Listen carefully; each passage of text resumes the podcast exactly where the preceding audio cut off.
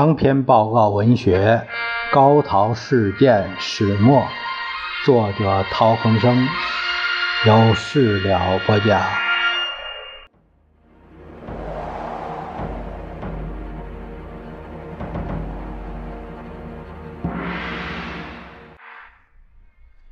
我们看陶希圣致何资全的信第十三封，写于一九四零年十月十日。资权兄大见，关于副刊之两函，均已读悉。此事地中心甚望其实现。假使在于能获得法币三千元之补助，则可以实施。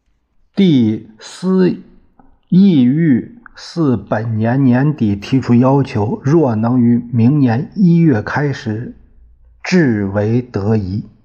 国际形势由量而质，真与巨变，两洋战争终必紧密联系。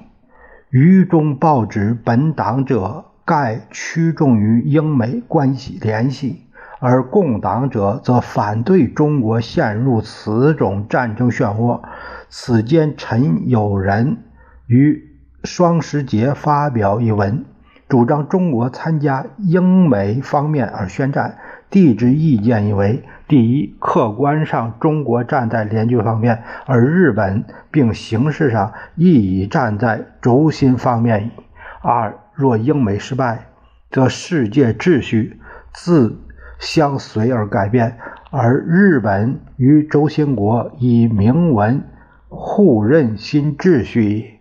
三，唯有三点需严重考虑者：第一，以中国抗战前途，系属于第三国开战之胜负，由三民主义、民族主义之理论与民族之利害言之，似非得策。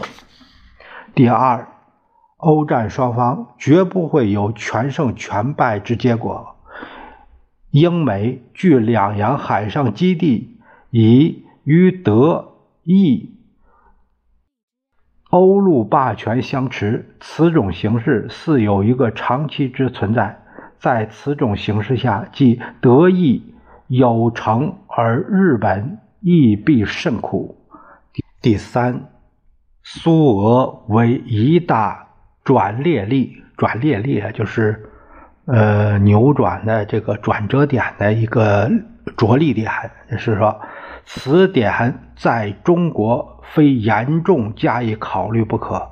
若以全胜全败观察欧战，则失策矣。兄意如何？此情大安。帝西圣其十月十日。这里的陈友仁，他这个人是生于一八七五年。呃，卒于一九四五四四年。他生于英属的千里达岛，自幼在英受教育，曾任孙中山秘书，是追随孙中山奔走革命的同盟会元老之一。后任国民党呃中央执行委员，国民政府的外交部长。参加过福建中华共和国人民革命政府。一九四一年，日本攻陷香港，被捕。四四年，病逝于上海。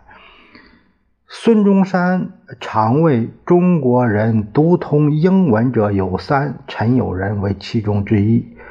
呃，另外两个人是辜鸿铭和伍朝书啊，这是这是这个当时的这个。三个算是才子吧，嗯，中国人读通英文者有三人，可见当时这个，哎呀，人才之匮乏呀。